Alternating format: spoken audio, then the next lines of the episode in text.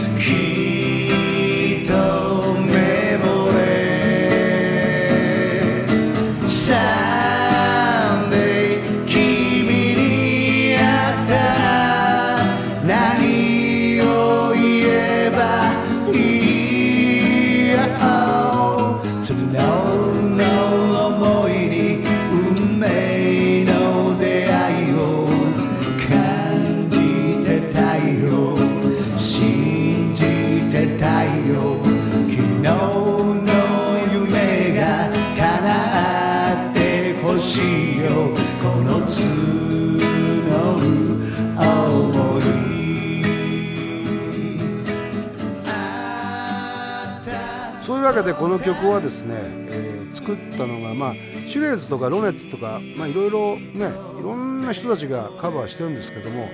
テディベアーズ。僕が一番好きなのはテディベアーズっていう、えー、グループ。これフィリス・ペクターがいたグループですね。フィリス・ペクターは後々ビートルズも関わってくるし、まあ、ジョン・レノなんかねあの思いっきり関わってるわけですけども、えー、だからジョンからしてみたら憧れ存在だったんでしょうね。あのー、まあ、もちろんスタークラブハンブルグの時代のビートルズの時もあのこの曲をカバーしてやってましたし、えー、BBC でもやってますねこの曲はね、えー、そういうことで俺は結構あのこのテディ・ベアーズを聴くとこうそうですね。オールディーズの「ミスター・ロンリー」ってあるじゃないですか「ロンリーミスター・ロンリー」あの曲と並んで「アンチェインド・メロディー」とねこの角のもいこ俺の三大共演とか。ね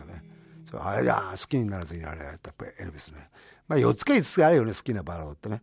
えー、その中の一曲なんですけどえー、とにかく、えー、このやっぱりなんでビートルズから入ったかというとまあ前もこれ何度も話してることなんだけど小学校3年の時ですね、えー、うちの姉がグループサウンズ GS ですね。グループサウンズ。ザ・タイガース沢田研二さんとかいた。あのグループが大好きでちょいちょいかけたんです。であのグループっていうのは意外とビージーズとかが、えー、のカバーやってたりしてあとローリング・ストーンズねあのスタンドボーカルなので沢田研二さんが「ジュリー」って言われてる時にね「Time is on my side」とかそういうのを聞いてたんですけどどっちかというとまあそういうことを歌うと大人の歌を歌ってるってことで立たさ廊下で立たされたある日小学校3年の時に。ほんでまだまあ小学校3年ですけど12年は同じクラスだったんですけど34年というのは今度はあのクラス編成がないんですようちの場合はね。で3年生になった時にどんなやつが同じクラスにいるのかなと思いながらあのこの人大人の歌歌ってます」とか言われてであの廊下に立たされて僕はあの「僕のマリー」ってね「僕がマリーと会ったのは」って、まあ、タイガースのデビュー曲ですけどそれを歌ってたら怒られて廊下に立たされた。もう何分後5分後か10分後か分かんないけどその時に、えー、トラブルのオリジナルメンバーリッキー小野寺が小野寺君が「やっぱり廊下に立たされて「お前何歌ったんだ?」って言ったら「俺はビートルズ」って「えー、英語の歌?」っていうとこから入っちゃったのでなぜかというとですね今になるとまあオールディーズとか好きなんですけども当時はもう何ちゅうの？売ってないのねこうもう何？ノスタルジーとかないからフィフティーズとかないから文化がリアルで俺たちはビートルズ聴いてたからビートルズがロックンロールだと思ったんですよだからどっちかというとブリティッシュっていうか UK 系のそのロックンロールっていうんですかね。ビートルズが入ったんでそれでビートルズってさやっぱりみんなも知ってる通りラリー・ウィリアムス Bad Boy とかそれから Slow Down ですね。有名な曲で言うとね。うんのカバーをやってるじゃないですか。であのそれからリトル・リチャードのまあこれあのビートルズ好きな人はもう当然分かってるんだけどハンブルグの、えー、スタークラブとかそういうとこでやってる時にビートルズがねまだねシルバービートルズとかいう名前でやってたりビートルズでやってる時にあのリトル・リチャードがね高い声を出して出すのを教えてあげるって言ってね。でジョンはそこに行かなかったってでポールだけがこう行ったって。でもあれがねすごく大きい大きいんですよ。なんでかというとまあ知ってる人も多いと思いますけど例えば、えーと、ロングトールサリー、ね、ノッポのサリールシール。あのリトル・リチャードのあの癖っていうのは例えば、ルーシール、あの、ふーってね。で、I'm gonna tell, have some fun tonight, ふー have some fun tonight, ふーこれがもう売りなわけですね。それで、その時に、ふー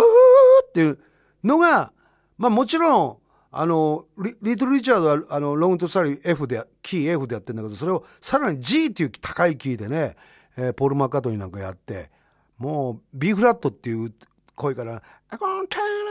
メリっていう、これやんのかな？アイムダウンとかやってほしいな、ポールな。まあ、そういうとこから入ってて、要するにですね、その、シラブチューイヤイヤイヤとか、フーとか、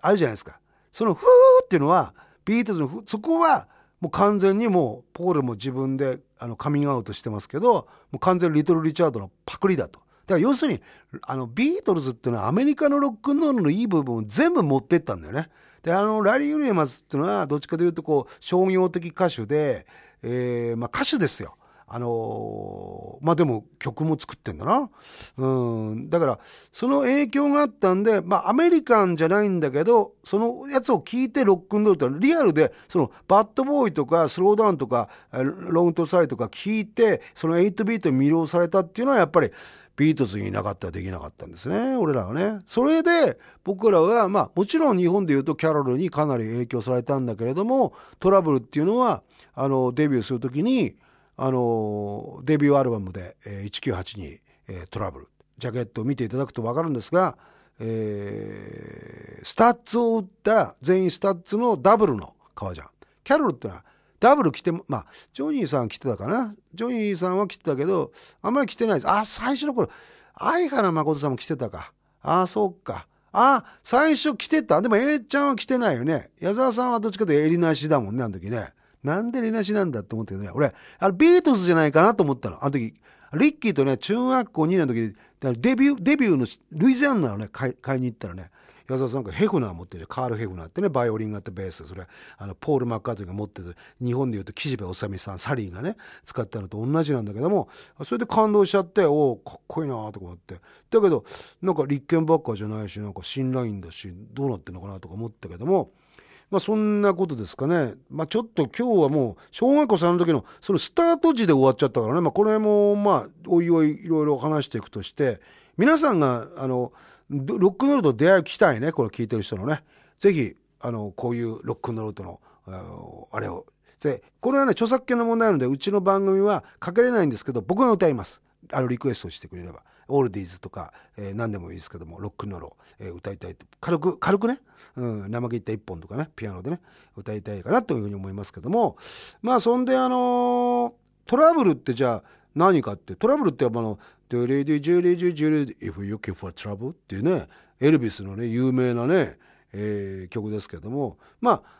その名前がいいんじゃないかってつけてくれたのがジョニー大倉さんでジョニー大倉さんがソロの中野サンプラザのコンサートに何年だっけなソロになって会った時の楽屋で「じゃあジョニーがつけてあげるね」っていうことで「えー、じゃあトラブルは？トラブル。トラブル。いいかっこいいっすね」って言っちゃって。まあだからまあだから東芝 EMI からデビューした時に曲はいいんだけどさお前らあのトラブルじゃんお前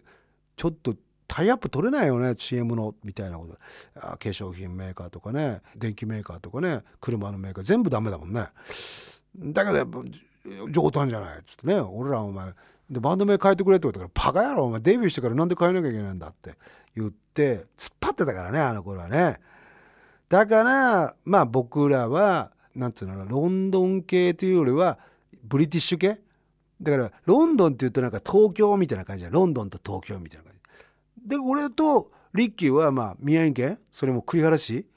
出身なんであっちの宮城県でもあの魚がうまいっていうところで、まあ、リバプールみたいなもんですよ。と思ってたの。俺俺らはあのあのリバプールだと思っててであのリバプール出身のみたいな感じであのどっから出てきたんですかってリバプールですみたいな。だってこれ北だからさ北じゃないみんな。ね、うん、リバプールっていうのは。だからその北まで行って大体距離で言ったら大体東北ぐらいでしょ。例えばぴったり栗原市かもしれないし、うん、だからそれで、えー、っとリスペクトを入れて、えー、俺らはちょっとキャロルと違った感じでよく見ていただくと分かるんだけど俺がそのアルバムのジャケットであの履いてるのはあの、まあ、トニー・ラマなんだけれどもウエスタンブーツのあの外出してねビートルズがそういうねこうなんかこうミル・マスカラスみたいなウエスタンブーツ履いてさそんで俺だけそういう履いてんですよ。そんで思いっきりこれででもなんかねあの時の年代的に言うとクラッシュとかそういう感じスタッズっていうとこうどっちかというとパンクみたいな感じに思われたんだけどもでも俺たちはそういうなんか革の上下ビートルズそれから、えー、そのオーバーブーツっていうかブーツを外に出してって俺がやってそれでちょっとビートルズを意識してるぜみたいな。でも横島の T シャツ着てみたいな。そんでなんかこう、まあ、リーゼントでみたいな。でもやっぱエルビスは捨てがたいよねって。俺らやっぱり基本的にジョン・レノンとエルビスだよねってことでまあなんていうんですかね。リッキーさんが思いっきりエルビスのこれ大丈夫か著作権みたいなこと話になったんだけどであのリッキーが来てるってでエルビスも参加してるぜみたいな、えー、ところでジョンとエルビスっていう そういうなんかなんでだろうね、あの、悩みまくったんでね。だから、あの、ミスター立憲ばっかって同じ日に撮影したのに、まあ、さっき、もう死ぬほど言った矢沢さんのエイナシの革ジャン。あれを、と同じスタイルのエイナシの革ジャンを着てヘグナー持って映ってるし、思いっきり口曲げて。でそれがミスター立憲ばっかのシングルだし、だけどアルバムの方は思いっきりビートルズだぜ、みたいな。ブリティッシュだぜ、みたいな。どっちなんだって悩んでたんだろうね。俺らもどっちに行くのか、キャロルみたいに行くのかな、それとも、あの、ビートルズみたいに行くのかなって、ま、どっちにも行けなかったっていうことなんだろうね、結局はね。だから未だに、えー、追求してんだろうね、ビートルズをね。うん、難しいもん。やっぱりなかなか難しいですよ。まあ、そういうわけでですね、えー、エルビスと、ま、ビートルズのスタンダードと自分たちを織り交ぜながら、トラブルの世界がよく出てるなっていう、えー、曲を聞きながらお別れしたいと思います。またあのロックンロールに関してまた、えー、ぼちぼちやっていきたいと思いますんで、えー、リクエストとか、えー、お待ちしております。えー、たまに、えー、Facebook いいねつけてください。えーよろしくです。えー、それでは、えー、お別れはトラブルのセカンドアルバムで、えー、 Rock Together 朝まで踊ろう。なんでタイトル2つあるんだろうね。えー、の B 面。昔で言うと B 面ですね。裏です。で CD だと裏じゃないんだけど、何曲目か分かんないけど、えー、ロックンロールメドレー、えー、最初はトラブルから入って、恋の人物とかで、えー、終わるっていう、そういう焼きもきベイビーも入ってる、スローダウンも入ってるっていうメドレーを聴きながらお別れしたいと思います。それでは、えー、See you next.